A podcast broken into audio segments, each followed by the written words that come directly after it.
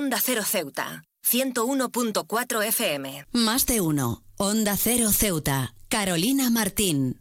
En un mundo que a menudo se encuentra inmerso en las tensiones y desafíos diarios, es crucial detenerse y reflexionar sobre la importancia de compartir nuestro planeta con otras formas de vida. El Día Mundial de Bendecir a los Animales, o mejor conocido como San Antón, que se celebra anualmente, nos brinda la oportunidad de hacer precisamente eso, honrar a los seres que comparten este mundo con nosotros y reconocer la intrincada red de la vida de la que todos, todos formamos parte. Este día especial no solo es una oportunidad para expresar gratitud hacia los animales, sino también para reflexionar sobre nuestra responsabilidad hacia ellos. Los animales no solo son seres vivos que comparten nuestro hogar planetario, sino que también desempeñan papeles cruciales en el equilibrio ecológico y a menudo enriquecen nuestras vidas de maneras innumerables. La bendición de los animales no es solo un acto simbólico, sino un recordatorio tangible de la interconexión de toda la vida en la Tierra. Al tomarnos un momento para honrar a los animales, estamos reconociendo su dignidad inherente y su derecho a vivir libres de sufrimiento innecesario. Sin embargo, mientras celebramos este día, también debemos confrontar las realidades menos agradables que enfrentan muchos animales en todo el mundo. La explotación, la pérdida de hábitat y el cambio climático son solo algunas de las amenazas que enfrentan. Esta bendición debe ir más allá de las palabras y convertirse en un llamado a la acción. Debemos abogar por políticas que protejan a los animales, promover la conservación de sus hábitats y adoptar prácticas éticas en nuestra interacción diaria con ellos. Además, Además, es una oportunidad para reflexionar sobre nuestras elecciones personales y cómo afectan a los animales, desde nuestras opciones dietéticas hasta el uso de productos de origen animal. Cada decisión tiene un impacto. Al adoptar un enfoque más consciente y ético en nuestras vidas diarias, podemos contribuir significativamente al bienestar de los animales. En este día instemos a las comunidades de todo el mundo a unirse en esta celebración, celebración de la diversidad y la importancia de todas las formas de vida. Que la bendición a los animales se convierta en un recordatorio constante de nuestra responsabilidad compartida de cuidar y proteger a aquellos que comparten nuestro hogar planetario. Solo a través de un compromiso colectivo y acciones concretas podemos construir un mundo donde todos los seres vivos prosperen en unidad y en armonía.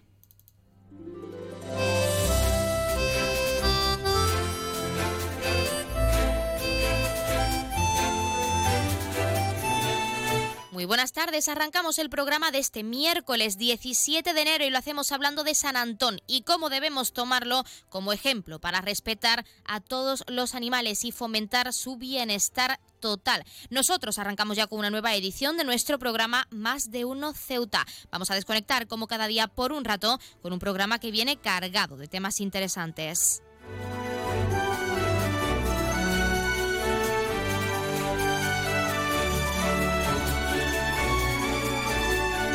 Y nos escuchan como cada día en el 101.4 de la frecuencia modulada y en las direcciones www.ondacero.es y www.ondaceroceuta.com. Pueden ustedes, como siempre, ya lo saben, participar en nuestro programa y pueden hacerlo de varias formas. En primer lugar, y hasta la 1.40, 2 menos 20 del mediodía, que nuestra compañera Yurena Díaz nos acerca a ese informativo local, pueden llamarnos en directo al 856-200-179. Como cada día estaremos aquí hasta la 1.50 52 menos 10 del mediodía. Si lo prefieren, pueden enviarnos una nota de voz o un mensaje a nuestro WhatsApp, que es el 639 40 38 11, o un correo electrónico a la dirección ceuta onda Y otra alternativa, si lo prefieren, es contactarnos y seguirnos en redes sociales, porque ya saben que estamos en Facebook y en Twitter en arroba onda cero ceuta.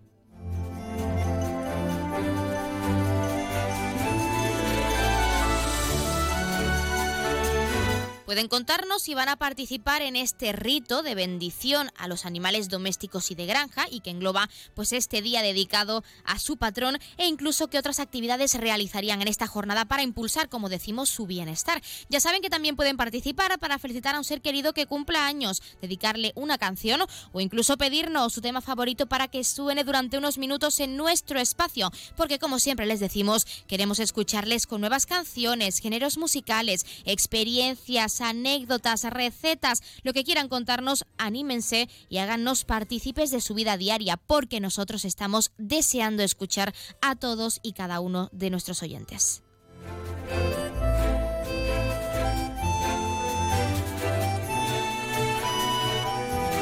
Pues como siempre tenemos muchas cosas que contarles. Cuando son en este caso las 12 y 25 minutos de este mediodía, vamos a entrar de lleno en nuestro más de uno Ceuta. Arrancamos.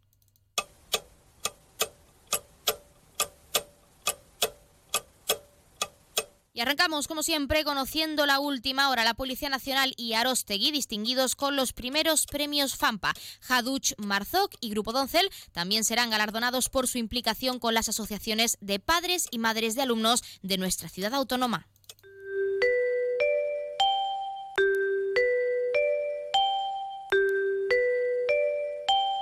Ya tenemos la previsión meteorológica según apunta la Agencia Estatal de Meteorología. Para la jornada de hoy tendremos cielos cubiertos con probabilidad de lluvias, temperaturas máximas de 20 grados y mínimas de 15. Ahora mismo tenemos 21 grados y el viento sopla de poniente. No guarden sus paraguas y cuídense porque se acerca esa borrasca que puede dejarnos con una semana pasada por agua.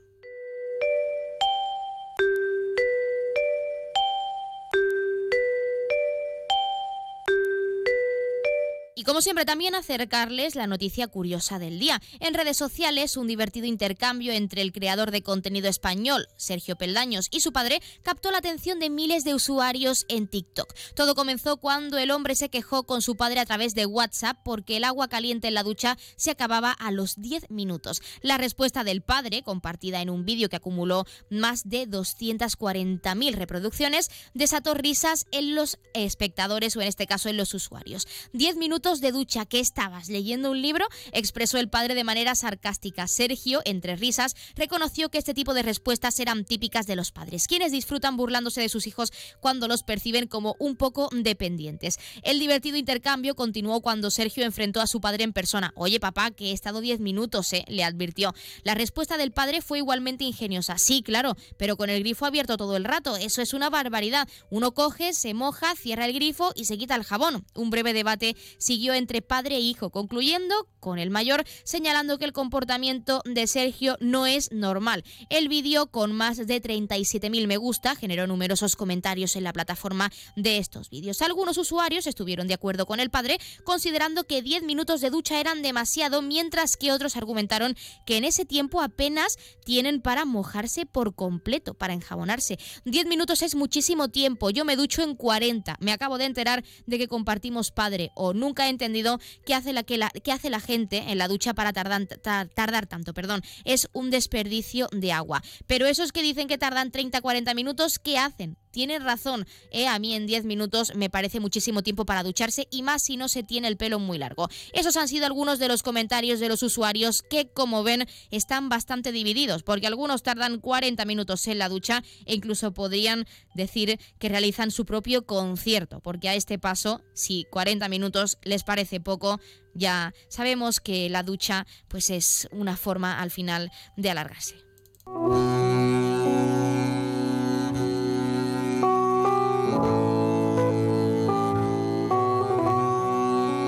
Pasamos a conocer la agenda cultural. El Museo del Rebellín, ya saben que acoge hasta el próximo 4 de febrero la exposición de Proy Los Elementales. Se puede visitar según el horario del museo. Y también el Museo de las Murallas Reales acoge hasta el próximo 28 de enero la exposición retrospectiva del pintor Pepe Barroso. Se podrá visitar, por recordar, de martes a sábado de 10 a 2 y de 5 a 8 y domingos y festivos de 11 de la mañana a 2 del mediodía.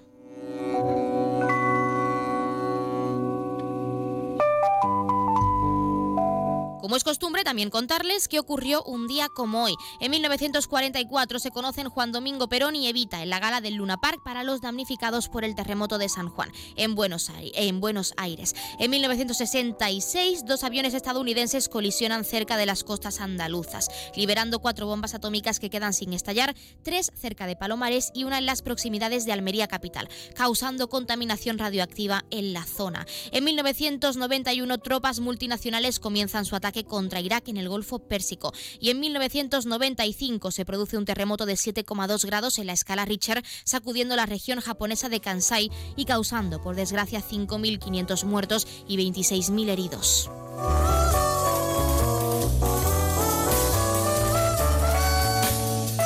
Como siempre también contarles qué le está ocurriendo esta semana a uno de nuestros signos del zodiaco. Hoy es el turno de Tauro. Tauro, tal y como estás ahora, te sientes estancado. Parece que tu mente ha hecho clic y te ha obligado a cambiar de mentalidad. Antes intentabas dejarte fluir, pero para eso tenías que organizarte y por ello mismo nunca llegaste a fluir del todo. Pero ahora has empezado enero muy anti-Tauro, como si fueses una hoja movida por el viento, sobre todo en lo sentimental. De ahora en adelante vas a obligarte a vivir más el ahora, a dejar de controlar tanto tus emociones. Necesitas empezar a hacer cosas diferentes, Tauro, así que espabila.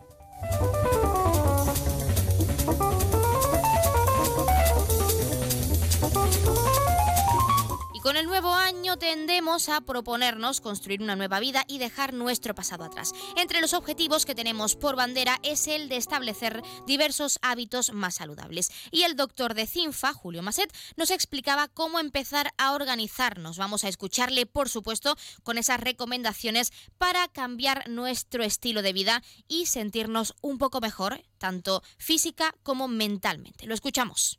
Eh, una es dedicarnos un poquito de tiempo a nosotros mismos, ese egoísmo positivo, al menos una hora al día, que puede ser actividades de relajación, si te gusta el yoga, fenomenal, o el mindfulness, pero también puede ser leer o escuchar música o salir a dar un paseo, eh, intentando que nadie nos moleste, con el móvil apagado y que sea un espacio solo para nosotros. Por lo tanto, esa relajación va a ser el mejor antiestrés que existe.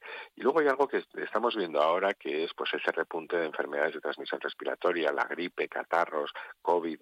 Por lo tanto, no perdamos tampoco esos hábitos para mantenernos saludables de el lavado de manos y, ¿por qué no? Si tenemos un catarro, no digo COVID o gripe, si tenemos un catarro y vamos a estar con gente, pongámonos la mascarilla. Pues ya lo han escuchado y cuando son las 12 y 31, casi 32 minutos de este mediodía, vamos a entrar de lleno en nuestros contenidos y entrevistas. Como siempre tenemos mucho que acercarles, tienen mucho que conocer, así que arrancamos ya con nuestro Más de Uno Ceuta. No se vayan. Más de Uno, Onda Cero Ceuta, Carolina Martín. Clínica Septen, Centro de Reconocimiento de Conductores. Promoción especial, reconocimiento médico para obtención por primera vez de permisos de conducción, antes 25 euros y ahora 15 euros. Foto incluida. Estamos por las mañanas y por las tardes. Horario de lunes a jueves de 14 a 21 horas y martes, miércoles y viernes de 8 a 15 horas. Teléfono 856 20 14 46. Marina Española 9. Clínica Septen, siempre tú.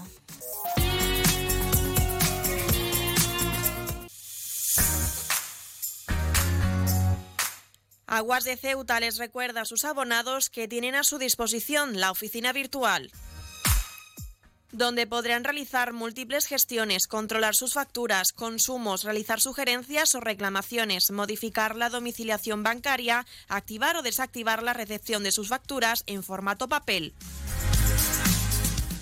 ACEMSA dispone además de una app en la cual podrán realizar avisos de averías, reclamaciones y disponer de acceso a diferentes links relacionados con nuestra empresa. Desde ACEMSA le recordamos nuestros teléfonos gratuitos 24 horas 910 21 56 y el 629 20 98 25 de mensajería WhatsApp y Telegram. Onda Cero Ceuta 101.4 FM.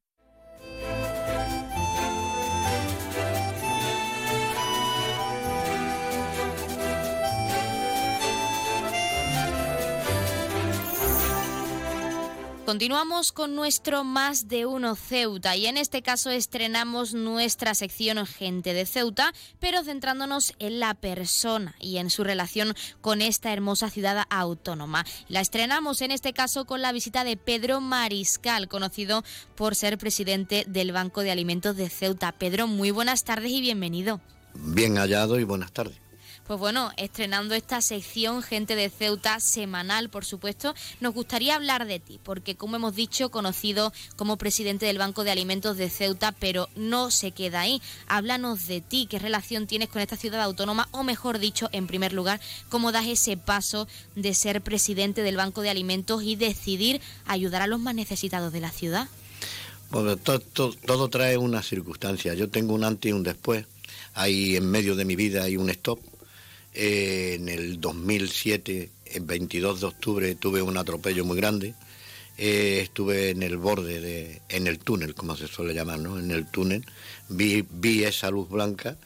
Eh, en un principio era oscura y fue llegando a la luz blanca, ¿no? Cuando vi la luz blanca vi lo que era la vida. La vida era un abrir y cerrar de ojos y me di cuenta de que tanto estrés, tanta forma, tanto esto, con tantas cosas que hay hoy en día en la vida, eh, había que darle, intentar poner un granito de, arena a todo, a todo lo que estaba ocurriendo. Y tuve la suerte de que a consecuencia de ese accidente, pues salí destinado por mi profesión que tenía y que tengo, porque soy militar de toda la vida, y, me salí destinado a Almería, a la, a la al cuartel general de la brigada de la, de la Legión. Allí estuve casi, casi dos años, llegó a este, no llegó a los dos años, y ya me vine a mi tierra. Yo soy de aquí de Ceuta, nacido en Ceuta, mi entorno estaba en Ceuta, eh, mi familia entera está aquí en Ceuta, y, y que iba a ser yo fuera con solo con mi mujer y yo, los dos solos en, en Almería, pues no pintábamos pues, realmente nada. Y volver a rehacer una vida a la edad ya que, tenía, que tenía una edad avanzada, porque yo me, fui con 59 años a, a, la, a la reserva, me vine para, para aquí, para Ceuta. Entonces me vi que, que yo estaba, mm, había pasado el bache ese tan grande que había pasado y, y tenía fuerza para seguir tuve la suerte de que uno, unos amigos míos me tenían preparado esta encerrona del banco de, alimentos. Entonces cuando llegué aquí a Ceuta me dijeron, mira Pedro, eh, tenemos una reunión que hay una persona del Banco de Alimentos de, Málaga eh, que, que, quiere, quiere hablar contigo, esto, es decir, me lo habían preparado todo muy bien. Hay una reunión, tú te enteras, tú ves esto y lo otro. Efectivamente, era Javier Peña, que era el presidente de Banco Sol. Eh, habló conmigo, me dijo que había, tenía referencias mías, que era una persona muy comprometida, porque no solamente estoy comprometido, estaba, he estado comprometido con los más, siempre he tratado a los más necesitados, porque ha sido una cosa, una labor que siempre la he hecho desde siempre, he sido hermano mayor de, la cofradía de la encrucijada durante, en, en mi primera etapa, fueron 10 años los que estuve de, hermano mayor, que tuve, tuve que tener dos años de gracia, vamos a llamarle así, porque eh, para, para que hubiera una nueva, una nueva junta. Entonces, pues todo eso pues me ha ido llevando, llevando, llevando, llevando, siempre con un objetivo, que el objetivo era eh, ayudar a las personas vulnerables, siempre. Y entonces a partir de ahí, pues este hombre pues, eh, me dijo que si quería es formar el banco de alimentos aquí, aquí en Ceuta o montar el banco de alimentos aquí en Ceuta, porque había, sí que, había, pero era una especie de sucursal del banco de alimentos que lo único que repartía era el FEAT, una cosa que, que en, en, un quiscas que hago rápido ha desaparecido este año desaparece, en el mes de abril ya no hay más FEAT, es decir, que se pierde aquí en Ceuta más de 300.000 kilos que estaban viniendo de alimentos del Fondo Español de Garantía Agraria.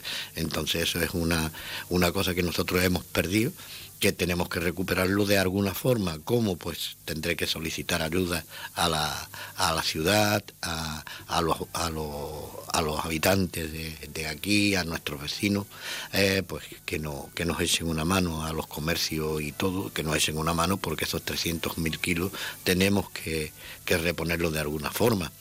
Bueno, ese ha sido el quiscas que hecho en entre una cosa y otra, ¿no? Y, y continúo, continúo con la, con la con lo que estaba diciendo de, mí, ¿no? Eh, llega, llega este hombre, me lo explica, qué es lo que es el banco de alimentos, y primera condición que pongo es enterarme qué era un banco de alimentos, porque si yo no sabía lo que era un banco de alimentos, en nada, no sabía absolutamente nada, ni había escuchado hablar de, banco de alimentos. Fui, fui con, mi hijo, que, que es abogado, y para enterarme bien, porque a mí la ONG me dan pánico y, entonces fuimos a Málaga para ver su funcionamiento y, demás. Mi hijo Pedro vio la, la parte jurídica, yo vi la parte eh, de, administración, trabajo y, y demás, cómo funcionaban y nos traímos una impresión no buena, buenísima, ¿no? Porque para mí es uno de los mejores bancos ahora mismo que hay en, en España, es Banco Sol. Eh, tiene de todo, da, da de todo, da, da eh, inserción sociolaboral, comidas preparadas, eh, bueno, ahí tenía, tenía para hacer de todo. todo se ha adelantado a los tiempos siempre Banco Sol. Bueno, pues eso, eso hizo de que a mí me ilusionara me ilusionara y empezar de cero, con una condición de que tenía que hacer, no seguir siendo sucursal del Banco de Alimentos de, de, Málaga, sino ser Banco de Alimentos de Ceuta, ya que Ceuta es una ciudad autónoma. Pues efectivamente, mm, en el, esto, esto fue en el 2011 y en el 2012 en el Congreso en Granada Nacional eh, de Bancos de Alimentos mm, nos presentan para integrarnos en la Federación de Bancos de Alimentos de España. Eh, para eso tenía que llevar dos padrinos, dos padrinos eh, que dijeran este banco está funcionando y hay que, hay que federarlo. Y los dos que tuve, eh, pues se puede, o que tuvimos, no me gusta hablar en primera persona, tuvimos, pues fue yo creo que de los mejores bancos que hay en España, quitando Madrid y Barcelona, está Sevilla y estaba y está Málaga. Málaga y Sevilla fueron los dos que, que nos llevaron de la de la mano pues a, empezar. Y esto empezó pues empezó de cero, sin nada. Eh, ha ido, empezó a subir como, como la espuma, porque había muchísimas personas necesitadas, fue cogió precisamente la parte dura de la, de la primera, de la primera eh, lo diré, eh, crisis, de la primera crisis, fue, fue muy grande, del 2008 al 2015, 16, que fue cuando empezó a bajar un poquito y después ya nos dio el palo el, el COVID, ¿no? Eh, ya que estábamos saliendo un poquito con la cabeza, el COVID nos dejó ya para morir. Y, entonces pues eh, empezamos a trabajar muy fuerte. Un equipo, un equipo, nos reunimos un equipo de personas eh, muy comprometidas, todos voluntarios. Empezamos a, salir adelante. Eh, lo primero que necesitábamos era un local, no teníamos local. Tuvimos que irnos a un local mm, prestado que tenemos todavía, que a mí no me, no me gusta cortar el cordón umbilical. Es decir, el primer, el primer sitio donde tú has empezado y, has triunfado, vamos a llamarle así, eh, si corta ese cordón, pues has cortado tus raíces, ¿no? Es lo mismo que si tú eres de Ceuta y te vas a Madrid. Y te lo teníamos en Loma Corbenal, lo pasamos muy mal porque además estaba, esta era un, local que no reunía las condiciones, eh, se volcaron todas las instituciones, pues quedó con una, eh, muy bien, porque quedó con una maravilla que fue nuestro primer el eh, enlace, no teníamos, no teníamos traspaletas, Almacenes San Pablo, que no le gusta nunca que lo diga, Almacenes San Pablo fue uno de los primeros que, no, que nos apoyaron, el colegio eh, Andrés Manjón hizo una recogida de con la con la esto de padres, la asociación de padres de, del colegio y, fue la primera donación que tuvimos, la tenemos enmarcada como una cosa especial porque para nosotros eso era, no teníamos, no teníamos dinero, no teníamos nada, estábamos poniendo dinero nosotros en nuestro bolsillo para poder seguir adelante. los bancos de alimentos de la península se volcaron con nosotros y empezó a subir, a subir, a subir, a subir, a subir de tal forma, yo voy a ir resumiendo mucho, eh, a subir de tal forma de que se nos queda pequeño se nos queda aquello eh, obsoleto, vamos a llamarle así, ¿no? Porque no reunía las condiciones suficientes ni reunía nada. ¿Y qué, hacemos? Pues me, pongo al habla con la autoridad portuaria, hay un trabajo ahí eh, entre, entre amigos, vamos a llamarle así, y se consigue, se consigue un local en, en el puerto.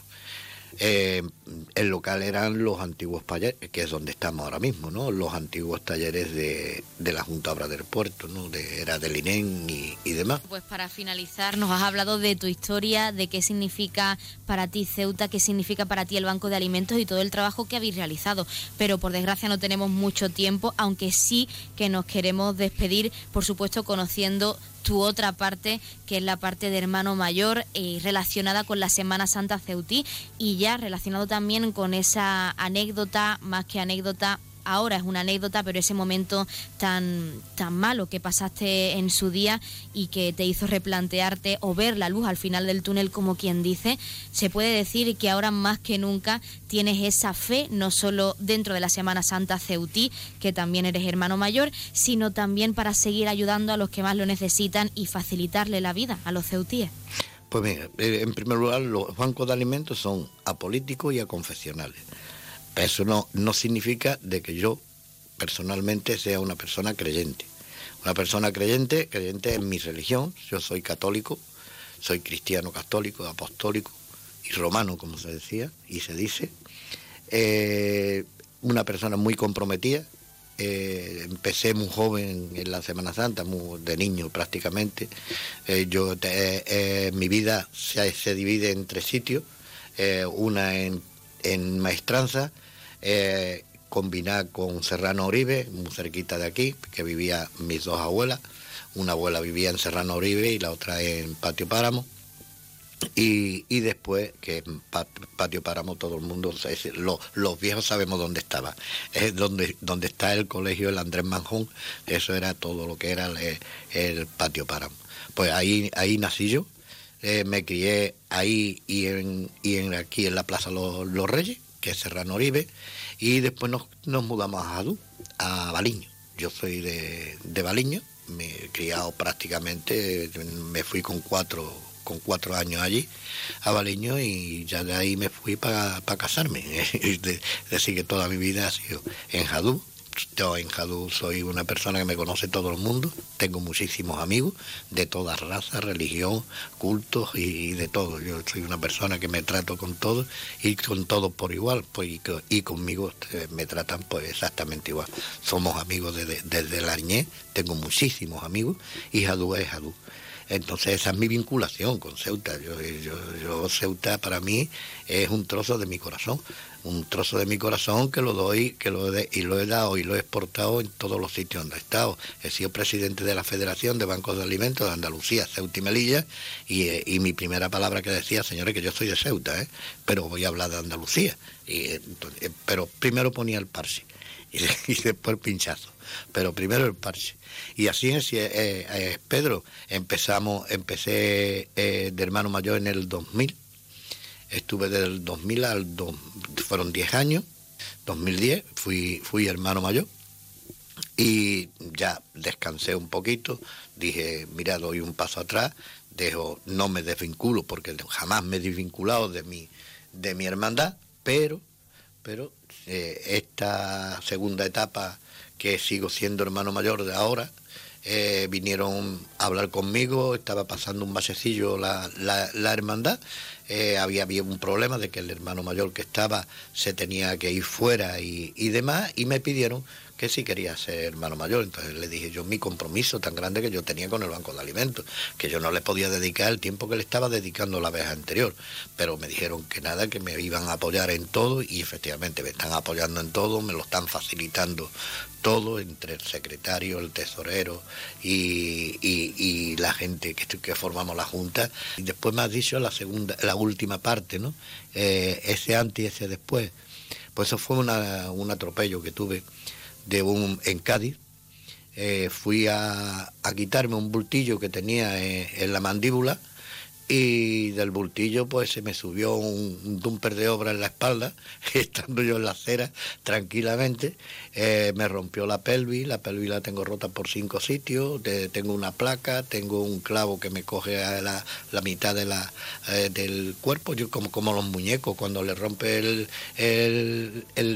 la parte del centro, ¿no? Lo le quita la, las gomas, ¿qué pasa? Que se, pues, se desborona, por eso me pasó, me pasó a mí pero tuve la suerte de coger a un gran Eh, yo le dije que era, era un, maestro y él me dijo que no era maestro, que él era eh, reconstructor. Y es verdad que a mí me reconstruyó completamente todo, todo el, todo, todo el cuerpo porque estuve muy mal, muy mal. Lo pasé mal, entonces sienta, recapacita. Ya ves si, si me, estando en el hospital, en, eso es una cosa que no se le he contado a casi nadie. Estando en el, hospital en, Cádiz, eh, porque en Cádiz estuve desde el 22 de octubre hasta el 4 de diciembre.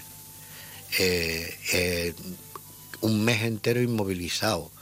ya cuando empecé a, empecé a escribir un poco, y, y, yo no tenía ni pensamiento en la vida que iba a ser pregonero de la Semana Santa de Ceuta ni eso se me había pasado por la mente. Y empecé a escribir, y escribí, eh, escribí unos, unos versos a, mi Cristo, a mi Virgen, eh, el del túnel, ese lo hice, lo hice verso, eh, que es como empecé mi pregón, y tuve la suerte de que vinieron y me ofrecieron dar el pregón de Ceuta de Semana Santa, yo me quedé blanco, yo no sabía qué decir la verdad, en ese momento. Pero le sé valor, porque yo ni soy escritor ni soy poeta. yo soy una persona de la calle normal, normal y corriente.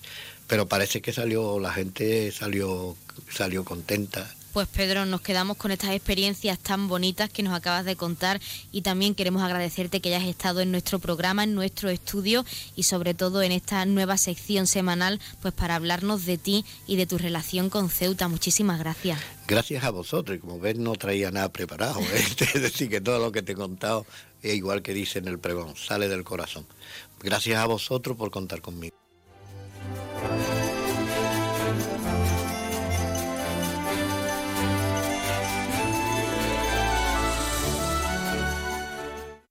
Más de uno. Onda Cero Ceuta. Carolina Martín. Borras Motor es un nuevo nombre, un nuevo equipo, un nuevo espíritu, una nueva experiencia. Como ves, en Borras Motor lo nuevo es todo. Ahora tu nuevo concesionario BMW en Ceuta se llama Borras Motor. Un nuevo concesionario preparado para ofrecerte el mejor servicio y la mejor atención en todo momento. Visítanos en Borras Motor, Avenida de España 26 Ceuta o en borrasmotor.concesionariobmw.es. Belmóvil cumple 25 años gracias a vosotros. A todos los clientes que han confiado en nosotros. Experiencia, atención, surtido y servicio.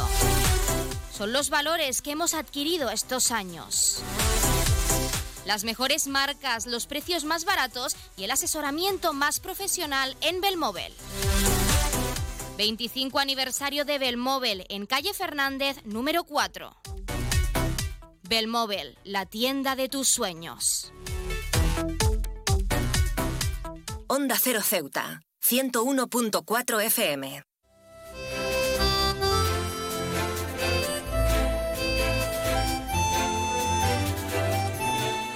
Como ya saben, hoy es el día de San Antón, patrón de los animales, y queremos acercarles un poco más de su historia. Pues San Antón, o San Antonio Abad, es uno de los grandes santos de la Iglesia por su enorme influencia entre los padres de esta y por ser considerado como el padre del monasticismo, debido a que él mismo se retiró al desierto para llevar una vida ascética y de oración. Pese a ello, numerosos discípulos siguieron sus pasos para los que fue guía y maestro. Actualmente, como ya saben, su fiesta se celebra en la Iglesia el 17 de enero, siendo además muy popular, pues en este día hay una tradición muy arraigada en algunos lugares en la que los sacerdotes bendicen los animales domésticos y de granja, de los, de los que es su santo patrón. Pero ¿quién fue realmente San Antonio Abad?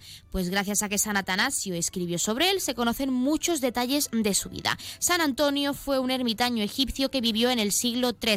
Se cree que nació en torno al año 251 en el Alto Egipto y que vivió 105, falleciendo en el monte Colcin, dejando tras de sí un fuerte ejemplo de vida cristiana. San Antonio pertenecía a una familia cristiana que trabajaba en el campo y que vivía con cierta holgura, donde fue educado en la fe. Una cita del Evangelio cambiaría su vida y es vende todo lo que tienes y repártelo entre los pobres y tendrás un tesoro en el cielo. Luego ven y sígueme. Lo creyó y en cuanto pudo lo llevó a la práctica. A los 20 años de edad murieron sus padres y decidió donar todo lo que poseía a los pobres. Fue entonces cuando eligió vivir como un ermitaño. Al principio empezó a llevar una vida apartada en su propia aldea, pero pronto decidió irse al desierto. En un primer momento, buscando la total soledad, fijó su residencia entre unas antiguas tumbas. Rápidamente su fama de santidad se fue propagando por lo que se le fueron uniendo numerosos seguidores que querían seguir su ejemplo. Otros también le visitaban por la fama de sanación que atesoraba. Fue así como empezó a organizar a estos futuros monjes, aunque buscando este ideal de soledad para el encuentro con el Señor, decidió retirarse solo al desierto para vivir una vida más estricta y radical en pos de este fin concretamente. Sin embargo, nunca llegó a apartarse del mundo por completo, pues volvió para compaginar su vida eremética con la dirección de los monjes que querían seguir esta forma de vida. Incluso llegó a viajar a Alejandría para apoyar a San Atanasio en la lucha contra el arrianismo. Con una vida que pondría los cimientos del monacato, Antonio llegaría a la ancianidad, viviendo incluso hasta los 105 años, cuando le llegó la muerte en el año 356 con esta fama de santidad que se extendería por todo el orbe cristiano hasta convertirse en uno de los santos más conocidos y relevantes. Pero, ¿por qué es considerado el padre de la vida monástica?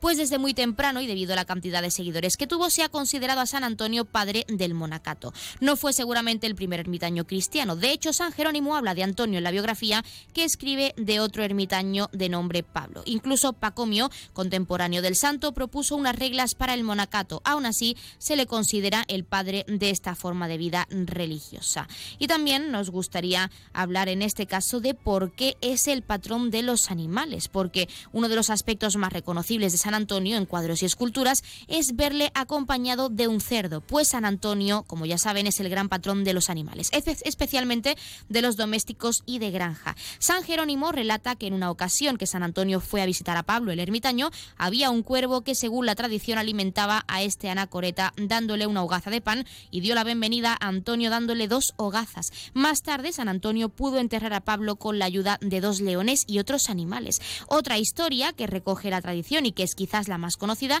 tiene que ver con una jabalina y sus pequeños jabatos que se acercaron a él en una actitud de súplica pues estaban ciegos. El santo curó a los animales y desde entonces la madre no se separó de él y le protegió de cualquier alimaña que se le acercara. Y finalmente, y también por destacar, nos gustaría contar qué es exactamente la Hermandad Hospitalaria de San Antonio, porque aunque este santo no fundó ningún tipo de orden y congregación, siglos después de su muerte se creó una que recogía su advocación y parte de su legado espiritual. Eran los hermanos hospitalarios de San Antonio, conocidos popularmente como antonianos o la Orden de San Antonio. Fue enterrado en una tumba anónima, pero sus restos fueron encontrados y llevados en el año 561 a Alejandría, donde fueron venerados varios siglos hasta ser trasladados a Constantinopla. Tras la caída de la ciudad, las reliquias del santo fueron llevadas a Francia, a la zona del Delfinado. La congregación, fundada hacia 1095 por Gastón de Valois, un noble del Delfinado en el reino de Arles, uno de los tres reinos del Sacro Imperio Romano Germánico,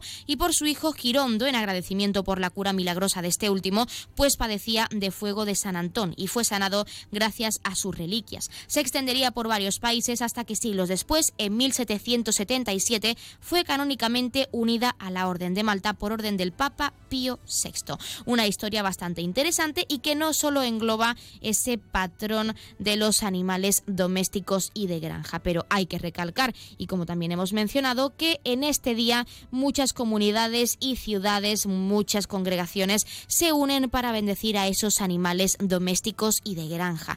Y es que es muy importante con este día seguir también fomentando ese bienestar animal, cuidando y protegiendo a esta especie que nos apoya y que vive con nosotros día a día. Es muy importante cuidar a nuestros animales y cuidar a nuestro entorno. Así que este día también es una reflexión, así como su historia, para seguir construyendo todos juntos una sociedad empática, una sociedad justa y sobre todo equitativa para todas las especies, humanos, animales y cualquier otro ser que viva, conviva con nosotros en nuestro ecosistema.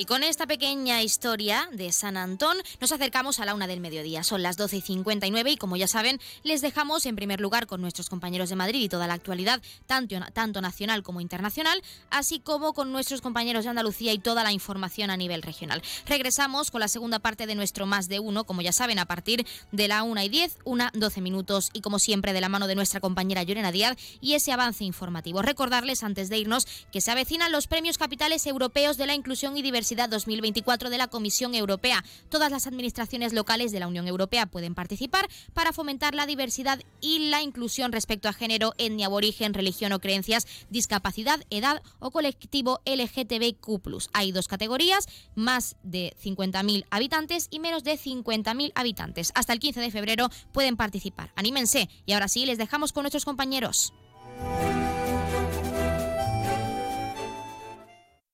Es la una de la tarde, mediodía en Canarias.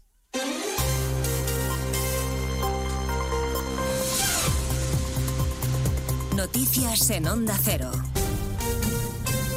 Buenas tardes, avanzamos a esta hora. Algunos de los asuntos de los que hablaremos con detalle a partir de las dos en Noticias Mediodía, empezando por ese nuevo informe en el que los letrados del Congreso expresan sus serias dudas sobre la constitucionalidad de la amnistía. Sostienen que podría requerir una reforma constitucional y consideran que puede ser contraria además al derecho europeo. Un informe demoledor que certifica, según el portavoz parlamentario del PP Miguel Tellado, la corrupción de Sánchez que ha intentado someter al Parlamento. Ya lo sabían lo sabían desde el principio y por eso se afanó en colocar a una persona como letrado mayor del Congreso que tragara con lo intragable. El informe de los letrados de la Comisión de Justicia es el informe de la dignidad de los letrados de esta Cámara que se niegan al sometimiento al que Pedro Sánchez pretende eh, someter a todo el mundo y a todo un país. Y mientras los letrados dudan de que la ley sea constitucional, Junts quiere llevarla todavía más lejos para blindar a condenados por terrorismo con sentencia firme y para incluir delitos cometidos desde noviembre de 2011. Se lo contamos a partir de las dos y también lo que sepamos del encuentro que mantienen en el Congreso desde las diez y media de la mañana los negociadores de PSOE y Junts, Santos Cerdán y Jordi Turul, que prefieren no concretar los detalles de lo que están pactando sin mucha transparencia, claro. Insisto, es una reunión de trabajo, lo hemos dicho en múltiples ocasiones. La reunión de hoy es una de trabajo, como muchas más que vamos a tener. Mientras negociamos no comentaremos nada hasta que haya acuerdo o desacuerdo. Pues no hay comentarios, ni del PSOE ni de Junts, sobre lo que se negocia. En Davos, entre tanto, el presidente Sánchez buscará hoy dar imagen de seguridad y fortaleza económica en el discurso que pronuncia ante el Foro Económico Mundial dentro de unas horas. Por la mañana ha dado varias entrevistas a televisiones internacionales, ha mantenido encuentros con directivos de grandes tecnológicas y ha incluido además en su agenda esta tarde un encuentro informal con empresarios españoles. En ese mismo escenario económico, en Davos, la presidenta del Banco Central Europeo, Christine Lagarde, ha dado alguna pista de cuándo podrían empezar a bajar los tipos de interés. En una entrevista en Bloomberg, Lagarde apunta al verano como una opción probable. Estoy confiada en que, salvo que se produzca otro shock importante, hemos alcanzado un punto máximo. Ahora tenemos que mantenernos restrictivos el tiempo que sea necesario para asegurarnos que llegamos al punto del 2% a medio plazo. Les contaremos a partir de las 2 de la tarde las cifras récord de trasplantes en nuestro país, casi 6.000 al año. Seguimos siendo líderes mundiales y hablaremos también de la población cada vez más envejecida en el que hay 10 millones de jubilados aquí en España que hoy han recibido la Carta de la Seguridad Social que certifica la revalorización de sus pensiones. La nómina engorda y los nacimientos en los 11 primeros meses del año pasado no llegaron a 300.000. Es un dato históricamente bajo. Engorda también el salario mínimo. Se firma hasta ahora el acuerdo entre el Ministerio de Trabajo y los sindicatos, del que se han descolgado los representantes de la patronal, que critican la imposición de Yolanda Díaz y la ausencia de negociación. Y negociación eh, y decisión, mejor dicho, judicial de hace unos minutos, Arancha Sánchez Vicario, que ha sido condenada a dos años de cárcel por urdir una trama para eludir su deuda de más de 6 millones de euros al Banco de Luxemburgo. Sentencia de un juzgado de Barcelona, Monsevals. El juzgado de Barcelona considera que hay suficiente suficientes indicios que prueban que los condenados descapitalizaron su patrimonio para eludir el pago de los 6 millones de euros que debían al Banco de Luxemburgo por el préstamo que les dio para pagar una multa de más de 5 millones de euros por un fraude a Hacienda. Recordamos que la extenista Sánchez Vicario culpó de la operación a su exmarido, Josep Santacana. La pena impuesta para Santacana, que defendió hasta el final su inocencia y cargó contra la familia de la extenista, ha sido más elevada, concretamente de tres años y tres meses de prisión. Los dos deberán indemnizar a la entidad bancaria con 6,6 millones de euros. Organizaban rituales chamánicos con drogas prohibidas. Hay 18 detenidos en toda España acusados de pertenencia a organización criminal y delitos contra la salud pública. Redacción en Ibiza, Manuel González. En total son 18 los detenidos en Ibiza, Granada, Madrid, Barcelona y Málaga en una operación dirigida por el Juzgado de Instrucción número 43 de la capital de España y la sección antidroga de la Fiscalía Provincial de Madrid. Los detenidos que formaban parte de una red internacional promocionaban y organizaban encuentros con sustancias psicoactivas prohibidas y peligrosas para la salud. Y en los registros se han intervenido, entre otras sustancias, un kilo de mescalina y 60 de ayahuasca que introducían de forma clandestina tras elaborarlas en Colombia. Pues de todo ello hablamos en 55 minutos cuando repasemos la actualidad de este miércoles 17 de enero. Elena Gijón, a las 2, Noticias Mediodía.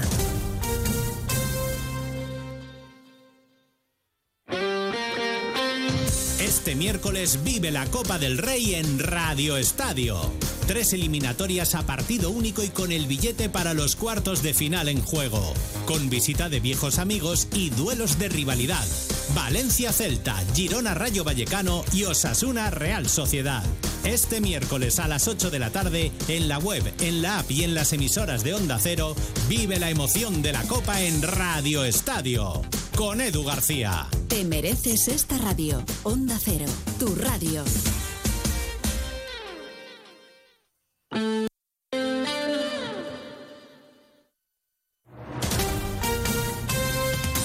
Andalucía, Onda Cero.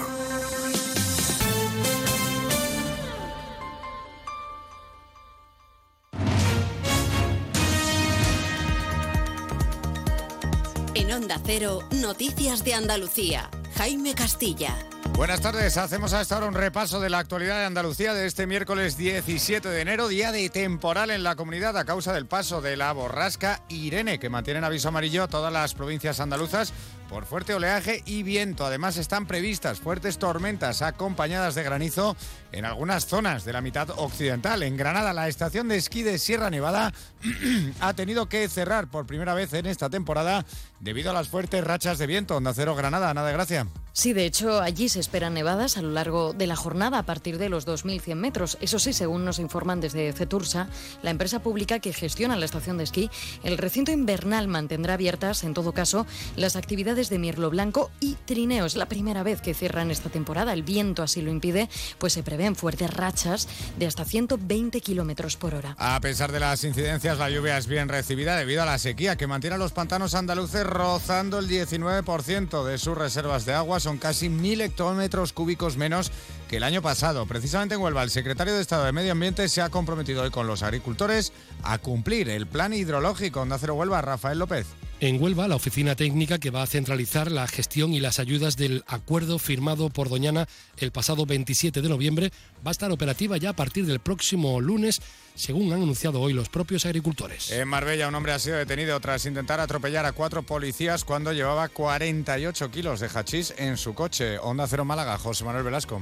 El hombre intentó saltarse el control policial donde se le había dado el alto. Por fortuna, los agentes no sufrieron heridas de gravedad en el intento de atropello. Fuentes policiales precisan que a partir de esta situación comenzó una persecución policial que acabó supuestamente cuando el conductor perdió el control del vehículo y se salió de la vía en la zona de Calahonda, donde finalmente fue detenido. Seguimos ahora con el repaso de la actualidad del resto de provincias y lo hacemos por Almería. La Junta confirma que se hará cargo de la mitad de los costes del derribo del polémico hotel del Algarrobico. Nacional Almería, Inés Lo anunciaba la propia consejera de Economía y Hacienda, Carolina España, indica que el gobierno andaluz tiene preparados los recursos presupuestarios necesarios para afrontar la posible demolición del hotel y la restauración de la playa. Dice, de hecho, que el coste está previsto en el presupuesto de 2024.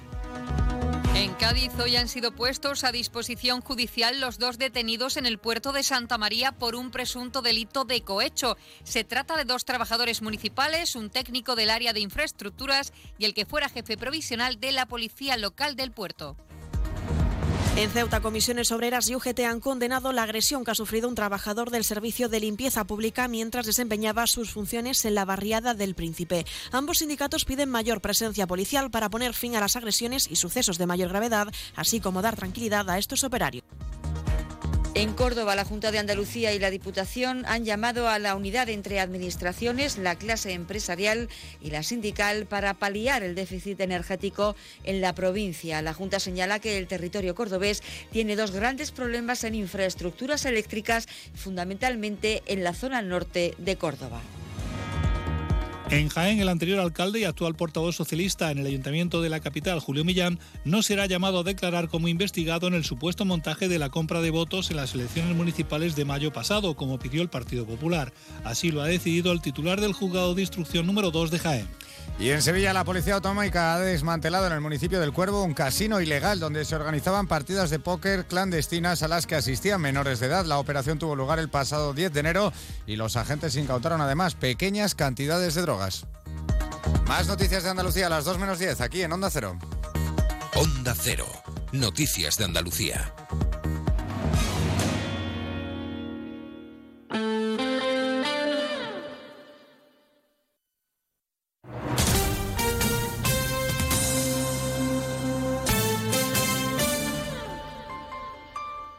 Onda Cero Ceuta, 101.4 FM. Más de uno. Onda Cero Ceuta. Carolina Martín.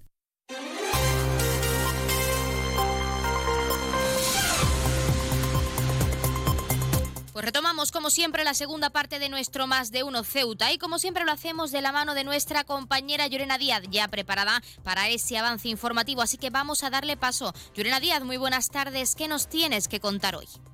Muy buenas tardes, pues hablamos de las diferentes declaraciones dadas por el gobierno local, que una de ellas es que tiene intención de empezar las obras de la capilla de la Virgen del Carmen en la Almadraba para este primer trimestre del 2024. Y es que el portavoz del Ejecutivo, Alejandro Ramírez, aseguraba que estas obras están en estado avanzado, pero que la ubicación es compleja al ser una zona marítimo-terrestre, lo que está retrasando los trabajos en esta zona. Un proyecto que, recordemos, la ciudad ha presupuestado en más de un millón de euros y con un plazo de ejecución de cuatro o cinco meses. Sin embargo, el portavoz transmitió que era difícil que estuviera lista para la festividad de la Virgen del Carmen, que como sabrán es el próximo 16 de julio. Hablaremos también de otros asuntos, hablaremos del MDIC porque ha tenido la oportunidad de reunirse con las Brigadas Verde para hablar sobre su situación y también el diputado y también, perdón, Ceuta ya va a reiterar en el próximo pleno la necesidad de que la ciudad ponga soluciones concretas al problema de la vivienda. En otro orden de asuntos, como han podido escuchar en el avance de Andalucía, un operario de la empresa de limpieza Trace destinado en la barriada del Príncipe ha denunciado ante la Policía Nacional una agresión física por parte de un vecino de la zona. Y es que, según el trabajador, esta persona llevaba varios días increpándole y ha terminado agarrándole por el cuello, ha dicho, y zarandeándole. Un asunto, un suceso, que comisiones obreras y un GT han condenado la agresión denunciada y han pedido también una mayor presencia policial en la zona para poder poner fin a las agresiones y sucesos de mayor gravedad, así como también dar tranquilidad a estos trabajadores. También contarles que el consejero de Presidencia y Gobernación, Alberto Gaitán, ha participado en una reunión telemática con la conferencia sectorial del reto democrático para poner en valor la problemática que tiene Ceuta como territorio superpoblado, ha dicho, y la necesidad de dar respuesta a sus peculiaridades con servicios públicos adecuados. Y un apunte más, la Agencia Estatal de Meteorología ha activado alerta amarilla en Ceuta y en el estrecho por fuertes vientos que podrían alcanzar hasta los 70 kilómetros horas e intensas precipitaciones a lo largo de esta jornada. Recuerden que esto tan solo es un avance informativo y que las noticias de Ceuta regresan como siempre a partir de las 2 menos 20 del mediodía. No se lo pierdan. Pues muchísimas gracias, como siempre, a nuestra compañera Llorena Díaz, que nos deja ese avance informativo de cara a toda la información local, que regresan, como ya sabe, a partir, a partir de la 1.42 menos 20 del mediodía en directo. Pero no se vayan todavía, que seguimos aquí con nuestros contenidos y entrevistas y con nuestro Más de Uno Ceuta. Arrancamos con esta segunda parte.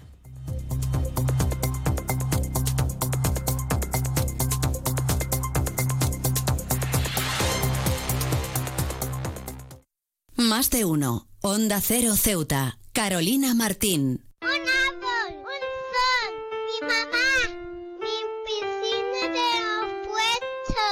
Ahora los impuestos son cosa de niños. Servicios Tributarios de Ceuta se lo pone muy fácil. A partir de ahora podrá pagar sus impuestos a través de la página web tributosceuta.org. Solo necesitará una tarjeta de crédito y la carta de pago que recibió por correo y con un solo clic se ahorrará tiempo, colas y desplazamientos. Recuerde tributosceuta.org. Servicios Tributarios de Ceuta, Ciudad de Ceuta. Nuevo horario de caja de 8 de la mañana a 2 de la tarde.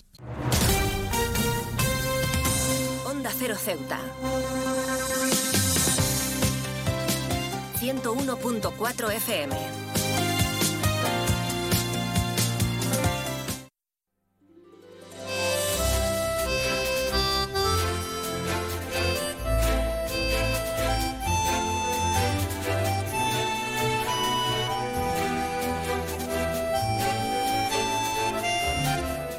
La escritora ceutí Sara de Aro está preparando su siguiente novela, Mi querida mamá, Cartas al cielo. Para conocer en profundidad esta sinopsis, esta nueva obra, la tenemos con nosotros. Sara, muy buenas tardes.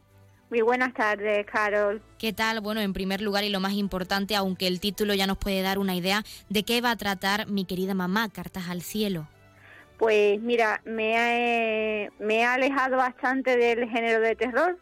Lo he Tú sabes que los anteriores libros han sido todos de la temática eh, miedo, terror, gore, y me ha alejado totalmente de esa temática para, para centrarme en, única y exclusivamente en la historia de, mi madre. Bueno, como tú misma nos has comentado, te has alejado de ese género que te caracteriza, que es el terror, y nos gustaría un poco conocer en profundidad esa historia, cómo nace la idea de contar una historia personal que ha vivido contigo y de una figura tan importante como es tu madre, Sara. Sí, pues mira, Carol, mi madre es que falleció hace ya 13 años, falleció de un cáncer. Y yo estaba pues muy, muy, muy, muy unida a ella, mm, pero muchísimo. Entonces, eh, vamos, éramos mejores amigas, yo estaba siempre con ella. Y cuando nos dieron la noticia de que a ella le quedaba ya poquito tiempo, yo empecé eh, cada día, ya lo hacía de antes también, cuando ella estaba sana, pero mm, se lo hacía a lo mejor un poquito más, con más espacio de tiempo pero cuando ya nos dieron la noticia de que a ella le quedaban unos seis meses, siete meses de vida, pues empecé cada día a escribirle una carta. Entonces, eh, en cada carta le, recordaba lo especial que era, lo fuerte que era, lo luchadora, lo buena, lo todo, lo valiente, trabajadora. Entonces, eh, hace poco encontré uno de los una de las libretitas en las que yo le escribía cartas que la libreta está completamente entera llena de cartas. Tengo en casa también, en casa de mi padre, tengo una mesita de noche también llena de cartas. Entonces dije, ¿por qué no me lanzo y escribo las cartas que le escribía a ella en la libreta y en los folios y hago un libro para que la gente pueda conocer a fondo a esa mujer que fue tan especial no solo para mí, sino para toda su familia, para todos sus amigos y me, vino la idea y me lancé, a, me lancé a ello. Ya llevo unas cuantas páginas, bastantes, unas poquitas. Y, nada, en ellas ya te digo, escribo cartas, las que tengo en la, en la libreta y aparte mm, narro para que la conozcan a ella, sepan de quién hablo, eh, sepan de su vida y sepan de todo. No incluyo mm, nada más, es decir, ni a sus hijos, ni a sus nietos, ni nada, simplemente la historia es Carmen, habla de Carmen, de su vida, y, ya está, y de todo, de la mujer tan luchadora que fue, cómo lo afrontó todo, y, y escribir todas las cartas, todas las cartas que pueda, las quiero incluir en el, en el libro, sobre todo para que la conozcan, para que conozcan a esa mujer, mi madre. Sara, al final estás plasmando tu vida, tus recuerdos más más profundo y esas cartas tan personales en un libro para todos y todas las ceutíes. Y nos gustaría preguntarte qué significa para ti el decidir plasmar esos recuerdos en papel para que todos los ceutíes conozcan tu historia y conozcan la historia de tu madre y de esa relación, esa conexión que al final tenías y tienes con ella. Sí, Eh, de hecho, exactamente es lo que tú lo has dicho, lo has clavado, sigo teniendo, sigo teniéndolo con ella, aunque no esté. Pues mm, ya te he dicho, sobre todo eso, ¿no? Para que para que conocieran a esta mujer que era, mm, aparte ya ella ya era una mujer muy conocida por muchas personas, muchas personas la querían y la apreciaban, pero sí, llevas razón, a través de las cartas me conocerán a mí también, conocerán la relación que yo tenía con ella y también pues también está bien eh, me está costando me está costando porque es muy duro es muy duro tener que leer las cartas que le escribías a una persona recordar sus últimos meses eh, es muy duro es muy duro. Por eso intento también eh, hablar de ella cuando ella era joven de cómo conoció por ejemplo a mi padre de su trabajo, de sus cosas para no para evadirme un poco, porque si me centro absolutamente en copiar las cartas que tengo en las libretas, pues la verdad es que es un sentimiento que es muy duro para mí, es, duro, es difícil. Es difícil tener que estar mm, recordando y sobre todo sus últimos seis meses, porque son las últimas seis meses, o sea, son las últimas cartas de los últimos seis meses.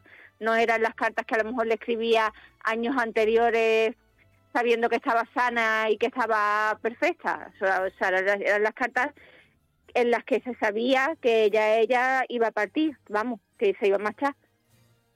Sara, realmente cada persona, cada lector eh, obtiene un mensaje de la obra. En este caso, aunque tú quieras contar tu historia, esa historia o la historia de tu madre puede ayudar a un lector o a una lectora que esté pasando por una situación similar a la que vosotros como hijos suyos, como sus familiares, pasasteis en su momento, pues a sentirse un poco mejor o a sentirse apoyado, en este caso por ti. Ese es el objetivo principal también de la obra. Pues la verdad es que también lo pensaba claro, porque pasar por este duelo mm, es, el caos, o sea, es el infierno. Pasar por un duelo así para los familiares es, el auténtico infierno.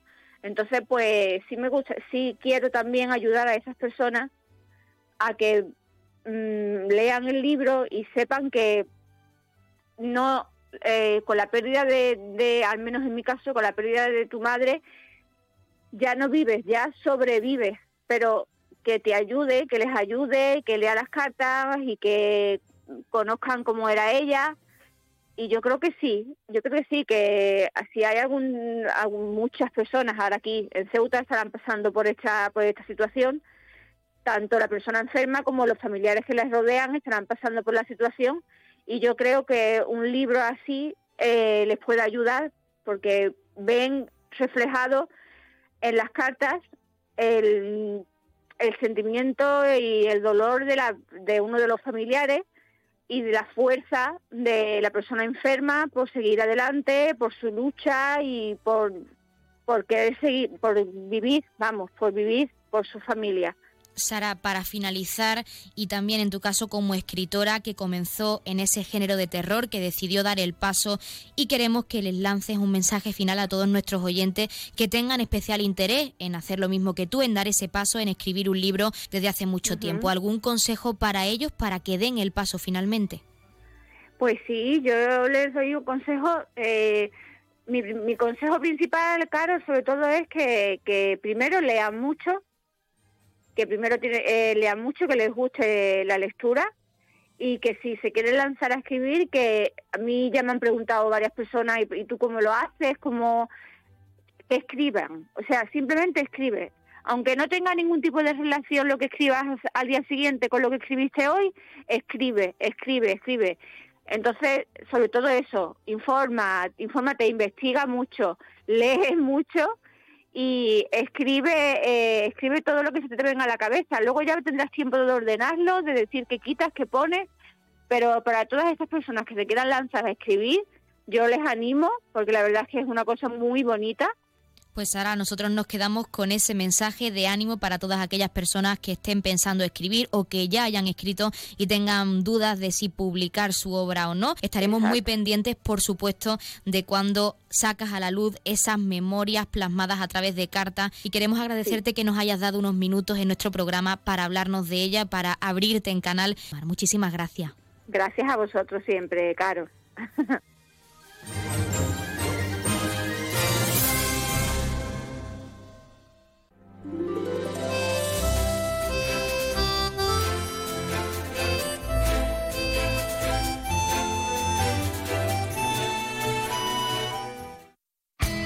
En CESIF, la Central Sindical Independiente y de Funcionarios, todo lo que hacemos es gracias a ti. Porque con tu confianza y apoyo, tú lo haces posible. CESIF es otra clase de sindicato. Independiente y profesional, transparente y cercano. Sindicato más representativo en las administraciones públicas de España y en muchas empresas privadas. Sea cual sea tu profesión, en la función pública o en la empresa privada, CESIF es tu sindicato. Vota CESIF. Defiende tu trabajo. Pues como siempre han escuchado las palabras del sindicato CESIF, de uno de nuestros colaboradores, y como siempre estamos a la espera de esa llamada por parte de la Asamblea Territorial de Cruz Roja con ese sorteo en directo como cada día en nuestro programa. Pero mientras esperamos adelantarles los números de interés, ya saben que el 112 es para emergencias, 016 lucha contra el maltrato, el 900 018 018 para el acoso escolar y el 024 el teléfono de atención a conductas suicidas. Y si quieren contratar un servicio de taxi, ya saben que en Ceuta, en esta hermosa ciudad, contamos con dos empresas. La primera es Autotaxi con el 856-925-225 y también tenemos Radio Taxi con tres números de teléfono que son el 956 51 5406, 956 51 5407 y 956 51 5408. 8. También adelantarles las farmacias de guardia disponibles para hoy, miércoles 17 de enero de 2024. Horario diurno. Tendremos la farmacia de Guindos en la calle Real número 61A y la farmacia Puya, calle Teniente Coronel Gautier número 10 en la barriada de San José. También en horario nocturno, la, la misma farmacia, farmacia de confianza, farmacia Puya. Y ahora sí, le damos paso ya a esa Asamblea Territorial de Cruz Roja que como siempre está al otro lado de la línea con ese sorteo en directo. No les hagamos perder más el tiempo tiempo. Asamblea de Cruz Roja, muy buenas tardes. Buenas tardes. A continuación le ofrecemos el sorteo correspondiente al día 17 de enero.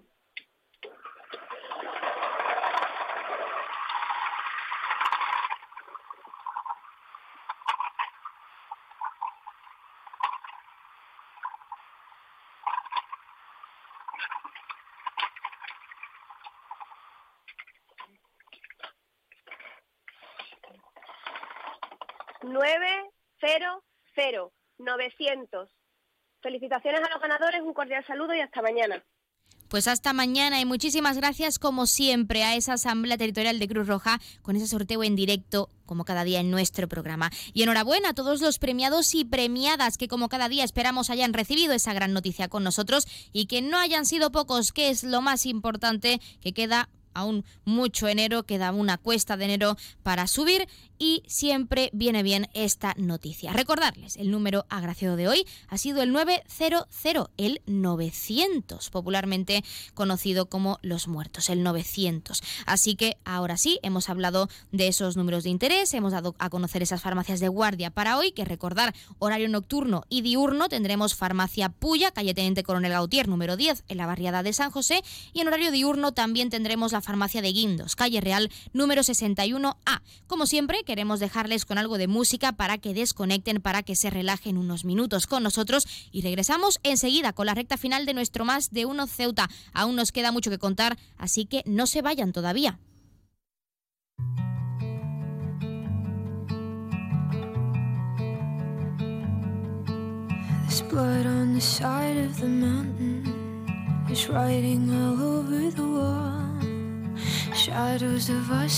Dancing in every room, in every hall.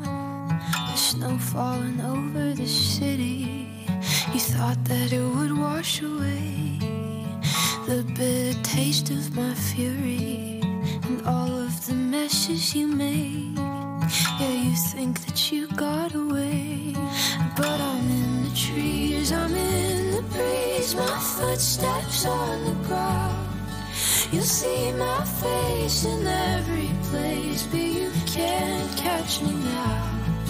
Through waiting grass, the months will pass, you'll feel it all around. I'm here, I'm there, I'm everywhere, but you can't catch me now. No, you can't catch me now.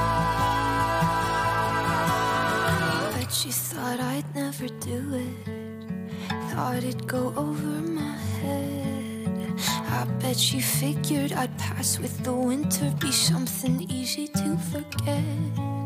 Oh, you think I'm gone cause I left, but I'm in the trees, I'm in the breeze, my footsteps on the ground. You'll see my face in every place, but you can't catch me now. Months will feel it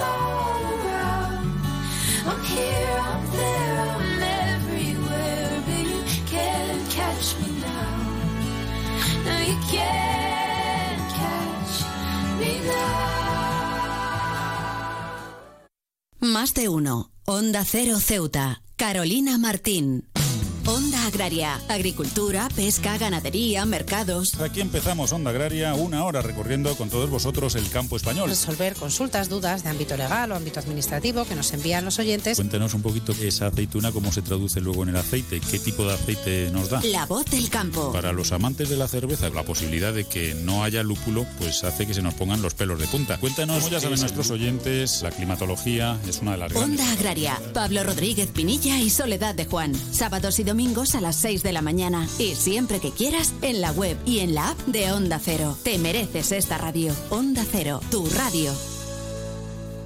298, 299, 300 ovejas. Cuando consigues dormir, la noche pasa en un abrir y cerrar de ojos. Y cuando no, también. Porque si no puedes dormir, Gema Ruiz tiene el programa de radio que te reconcilia con la noche. Con actualidad, cine, curiosidades, música, juegos y la colaboración de los oyentes. ¡Baja esa voz! ¡Que no son horas! No son horas. De lunes a miércoles a la una y media de la madrugada, los jueves a las 3 y siempre que quieras en la web y en la app. 301, 302, 303. Onda Cero, tu radio. Onda Cero Ceuta, 101.4 FM.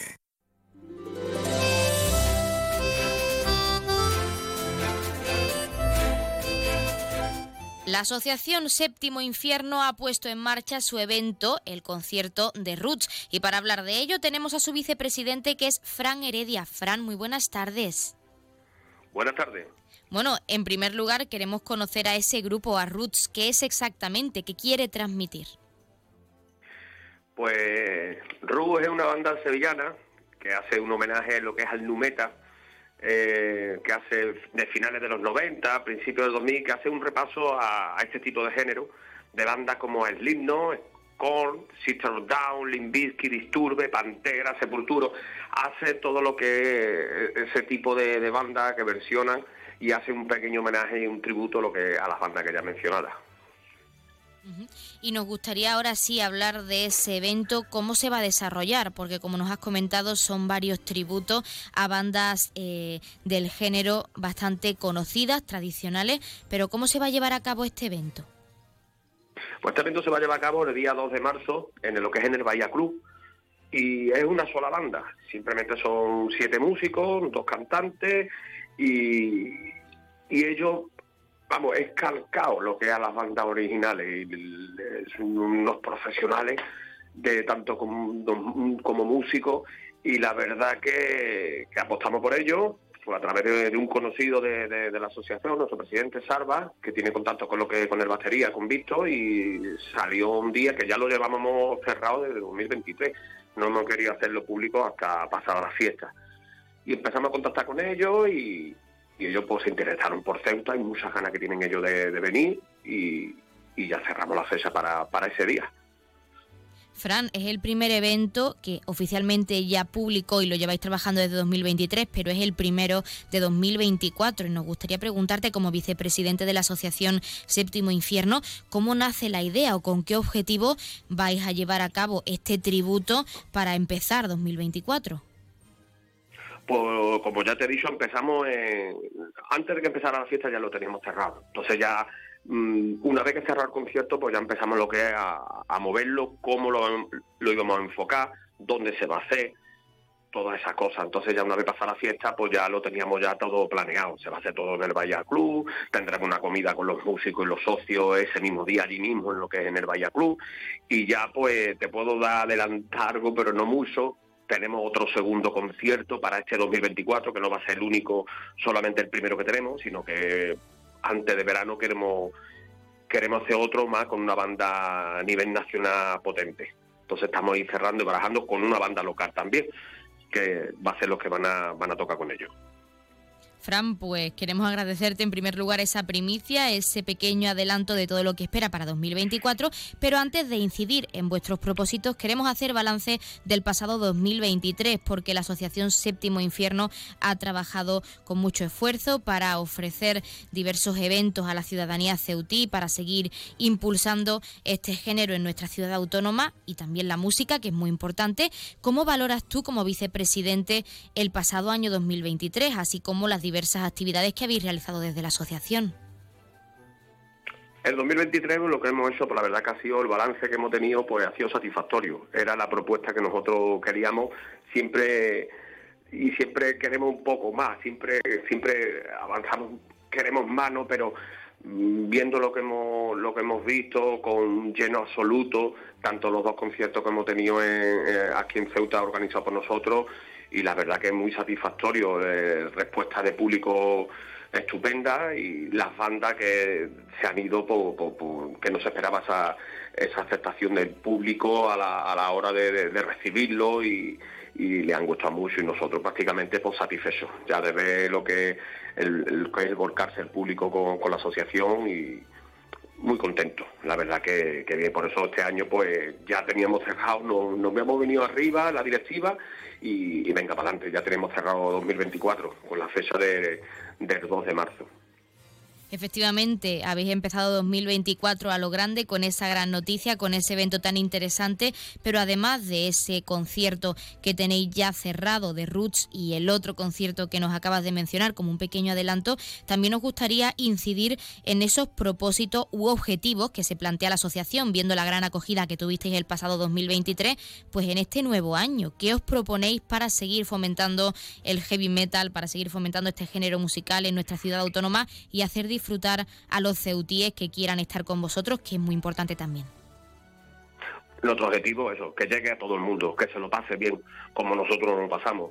Eh, es un género, y más aquí en Ceuta, que es difícil mantenerlo, gracias a la asociación, pues esto va creciendo un poquito más. Hoy, a día de hoy, pues somos muchos socios los que habemos ya, somos casi 80 socios eh, en esta familia, que lo, que lo consideramos, y la verdad que si no fueran tampoco por los socios, pues esto no sería posible. También a lo, al personal que no es socio que acude a los conciertos, y la verdad que cada, a poquito a poco vamos subiendo un perdañito más. Y, este año pues esperamos eso, que, que sea la propuesta y, que sea más fuerte. O sea, siempre vamos, como te he dicho, siempre vamos a más y la verdad que, que estamos muy satisfechos con, con, los resultados y lo que vamos a proponer este año, yo creo que sí que será un, será un pelotazo. Fran, llega la parte más importante y es de nuevo centrándonos en el, en el, concierto más cercano, en ese evento en Roots. ¿Cómo se puede adquirir la entrada? Socios y no socios, ceutíes, no ceutíes que quieran formar parte de este evento. Vale, a ver, los socios, como bien, pues claro, los socios no pagan entrada. Los socios tienen un carnet que eso viene con un QR que ellos lo presentan en la entrada y son personalizados como un DNI y ellos tienen acceso gratuito al concierto. las parejas de los socios, hijos, pues sí que es verdad que los socios le pueden sacar la entrada y los no socios, pues claro, tiene a través de un, hay una, un enlace en las redes sociales, tanto en Instagram como en Facebook, de la página de Séptimo Infierno y, eh, y, es talonario. A través de ahí pinchan el enlace y hacen la, la compra de su entrada que es online al precio de que ahora están a 10 euros y el día del concierto en puerta atrás 15. Entonces, eh, por eso el, ahora anticipada, pues claro, sale mucho más barata. Y arriba de la puerta, pues subirán de precio. Y es a través de, de, habrán puertas, va a haber entrada en puerta, pero ese precio. Y luego ya te he dicho, online, en lo que es el talonario, pinchan ahí y de ahí pueden adquirir su entrada pues nosotros, Fran Heredia, les animamos a que lo hagan, a que compren su entrada anticipada de cara a ese concierto, a ese tributo tan interesante para empezar el 2024 con bastante fuerza, como lo habéis hecho vosotros. Y queremos agradecerte también que nos hayas dado unos minutos en nuestro programa para hablar de este concierto y de esos propósitos y proyectos que tenéis en mente para este 2024. Muchas gracias y mucha suerte. Pues muchísimas gracias a ustedes, a Onda Cero, por darnos la cobertura que os dais y os esperamos el día 2 de marzo, sábado, en lo que es en el Bahía Club a las 9 de la noche.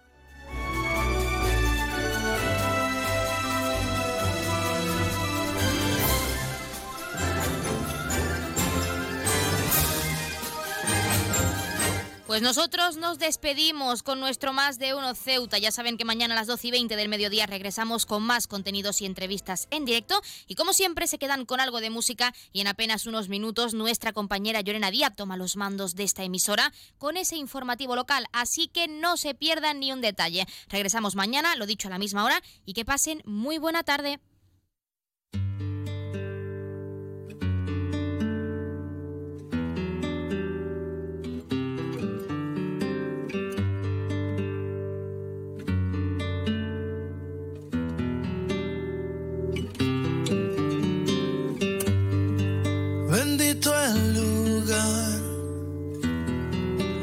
Motivo de estar ahí. Bendita la coincidencia. Bendito el reloj que nos puso puntual ahí. Bendita sea tu presencia.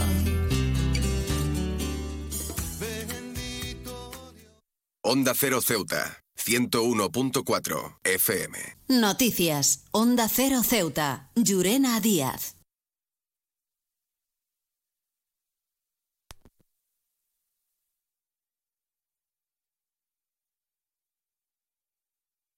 Onda Cero Ceuta, 101.4 FM. Noticias. Onda Cero Ceuta. Llurena Díaz. Buenas tardes, son las 2 menos 20 del mediodía de este miércoles 17 de enero. Llega la hora de noticias de nuestra ciudad, es la hora de noticias en Onda Cero.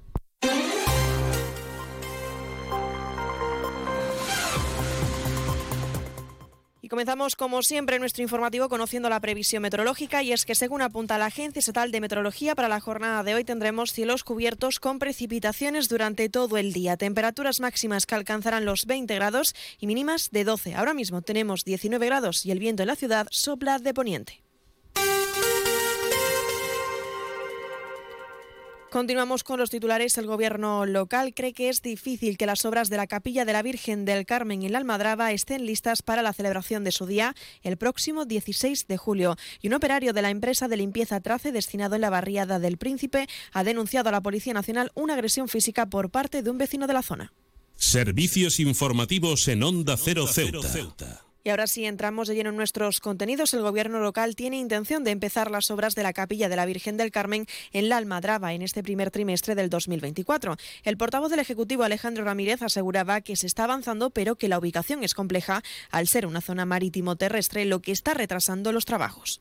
Se ha, se ha, hecho un, contrato para una estación con un proyecto por parte de la Consejería, que así nos lo pidieron hace unos meses los los feligreses, que es un adecentamiento previo que hay que hacer en la zona baja de donde va a ir ubicada el nuevo centro multifuncional para celebrar la, la, Virgen del Carmen. Esta actuación lo que hace sobre todo es una recogida y retirada de unos escombros y de restos de, como de viviendas que había en su momento hace ya bastantes años y esa actuación, según me trasladan, este miércoles empezará un inicio de obra cuya duración más o menos se estima en dos meses, pero una actuación que en ningún momento tampoco perjudica o interfiere, por así decirse, en la otra actuación integral de 1.200.000 euros creo que aproximadamente, que es lo de realizar todo el acondicionamiento ya de esa parcela y donde se ubicará el, el centro, ¿no? Un proyecto que la ciudad ha presupuestado en más de un millón de euros y con un plazo de ejecución de entre cuatro o cinco meses. Sin embargo, el portavoz ha transmitido que es difícil que esté lista para la festividad de la Virgen, que será el 16 de julio. Este miércoles empezará la retirada de escombros del solar del Miramar, donde se espera poder iniciar las obras a partir de marzo. La previsión, nuestra intención es que en cuanto podamos tener esa modificación aprobada, eh, urgentemente licitemos las obras. Creo que va a estar complicado que esté finalizada al 100%, obviamente, por los plazos que nos manejamos antes de julio, ¿no? Pero yo creo que el objetivo ahí estará en que en cuanto antes, eh, así dentro de este primer trimestre, podamos iniciar ¿no? lo que son ya las obras y una vez empezada, pues ya seguir con su ejecución hasta que puedan encontrar finalmente con, con, con ese centro, ¿no? que es lo que todo, todo el mundo esperamos. El consejero también ha valorado que la reciente aprobación del PEGO va a facilitar la puesta en marcha de este proyecto en cuanto a los usos que se le va a otorgar a este inmueble. También hay que decir que ha sido importante también, lo he dicho en una ocasión, la aprobación del Plan General de Ordenación Urbana. El nuevo Plan General también facilita muchísimo en cuanto a los usos que puede tener finalmente eh, el edificio y la finalidad para la que se quiere disponer y de ahí que bueno que la aprobación también ayude bastante a que los informes ya internos de la ciudad técnicos para el uso de esas instalaciones pues tengan una viabilidad aún más certera que como lo tenía con el plan general anterior puesto que quedaban bastante algunas dudas al respecto y gracias también a la aprobación del plan nuevo eso queda totalmente también resuelto.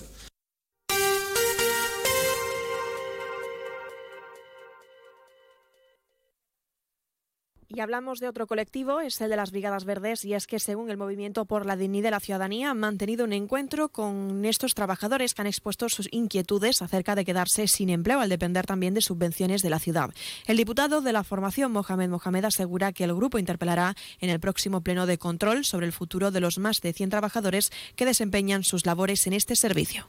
El Movimiento por la Dignidad y la Ciudadanía ha mantenido una reunión con trabajadores de las Brigadas Verdes, en la que nos han trasladado sus preocupaciones por el futuro de las mismas, teniendo en cuenta la incertidumbre constante con la que llevan trabajando desde hace años. Se ha convertido en un desafío. Cada año que pasa tienen que lidiar con la amenaza de que se van a quedar sin trabajo, así como su dependencia del cobro del salario de una subvención. Desde el MDIC no es la primera vez que trasladamos al Pleno de la Asamblea las preocupaciones de estos padres y madres de familia y su futuro incierto. Para el movimiento existen diversas fórmulas para que la plantilla de más de 100 personas puedan estabilizar su situación. Y hablando precisamente de pleno de interpelaciones, el gobierno local reconocía que no tenía previsto construir viviendas públicas en la ciudad a corto plazo. Y es que Ceuta ya reitera la necesidad de que la ciudad ponga soluciones concretas al problema de la vivienda, así como la construcción y adquisición de las mismas para este 2024. El PP ha renunciado por completo a construir vivienda pública en la ciudad. Ni compra viviendas vacías para alquilarlas a un precio asequible y ni siquiera adjudica las que ya tiene la ciudad. En su lugar, lo fía todo a lo que denomina la colaboración público-privada. Es la fórmula que se usó, por ejemplo, con las viviendas de Huerta Telles. Las personas que en un principio iban a vivir en estas viviendas acabaron sin casa y la mayoría de los casos ni siquiera pudieron recuperar el dinero que habían invertido. Tras más de dos décadas, el PP sigue sin cambiar una política que siempre consiste en lo mismo que es si tienes dinero te salvas y si no, pues mala suerte. Es por eso que vamos a seguir exigiendo que todos y todas puedan acceder a un derecho tan fundamental como es el de tener una vivienda digna. Onda Cero Ceuta, 101.4 FM. Más noticias en Onda Cero. Un operario de la limpieza de la empresa de limpieza Trace, destinado en la barriada del Príncipe Felipe, ha denunciado a la Policía Nacional una agresión física por parte de un vecino de la zona. Y es que, según este trabajador, esta persona llevaba varios días increpándole y ha terminado agarrándole por el cuello y zarandeándole. Ante este suceso, comisiones obreras y UGT han condenado la agresión denunciada y ha pedido mayor presencia policial en la zona. Por cierto, los vecinos de la barriada Príncipe Felipe niegan que uno de los residentes haya agredido a un trabajador de Trace. Y en otro orden de asuntos, contarles que el consejero de Presidencia y Gobernación, Alberto Gaitán, ha participado en la reunión telemática de la conferencia sectorial del reto demográfico, presidida por la vicepresidenta tercera y la ministra de Transición Ecológica y Reto Demográfico, Teresa Rivera. La ministra ha puesto en valor la problemática de Ceuta como territorio superpoblado y la necesidad de dar respuesta a las peculiaridades con servicios públicos adecuados. Y un apunte más, la Agencia Estatal de Meteorología ha activado alerta amarilla en Ceuta por fuertes fenómenos costeros y vientos que podrían alcanzar rachas de hasta 70 kilómetros horas y también intensas precipitaciones hasta las 8 de la tarde. Borras Motor es un nuevo nombre, un nuevo equipo, un nuevo espíritu, una nueva experiencia. Como ves, en Borras Motor lo nuevo es todo. Ahora tu nuevo concesionario BMW en Ceuta se llama Borras Motor. Un nuevo concesionario preparado para ofrecerte el mejor servicio y la mejor atención en todo momento. Visítanos en Borras Motor, Avenida de España 26 Ceuta o en borrasmotor.concesionariobmw.es.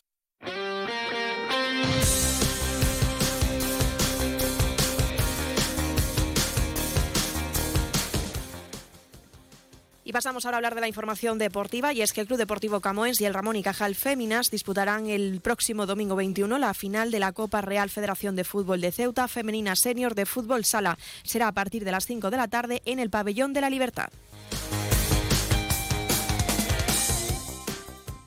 Y un apunte más, los rumores podrían confirmarse en cuestión de días y es que el jugador del Real Murcia, Rodri Ríos, ha mostrado su intención de regresar a la agrupación deportiva Ceuta, donde disputó la temporada anterior. El conjunto Caballa estaría negociando con el Real Murcia para darle una salida al delantero.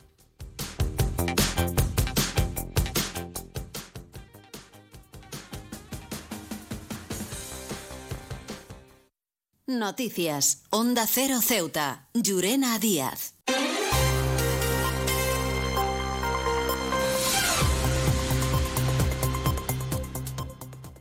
Y ahora sí nos estamos acercando a las 2 menos 10 al final de nuestro informativo. Se quedan, como saben, con nuestros compañeros de Andalucía que les acercarán toda la información a nivel regional. Y unos minutos más tarde, a partir de las 2, nuestros compañeros de Madrid les ofrecerán toda la actualidad a nivel nacional e internacional. Recuerden que volvemos mañana jueves, como siempre, a partir de las 8 y 20 de la mañana para contarles todo lo que suceda en nuestra ciudad durante las próximas horas. Y también aprovecho para recordarles que pueden seguir todas las noticias de Ceuta a través de nuestras redes sociales, tanto en Facebook como en Twitter, en arroba Onda Cero Ceuta. También recordarles la previsión meteorológica que nos acompañará en el día de hoy. Tendremos cielos cubiertos con precipitaciones durante todo el día y es que la EMED ha activado también la alerta amarilla en nuestra ciudad. Temperaturas máximas que alcanzarán los 20 grados y mínimas de 12. El viento en la ciudad sopla fuerte de poniente. Esto ha sido todo. Me despido. Que pasen muy buena tarde y hasta mañana.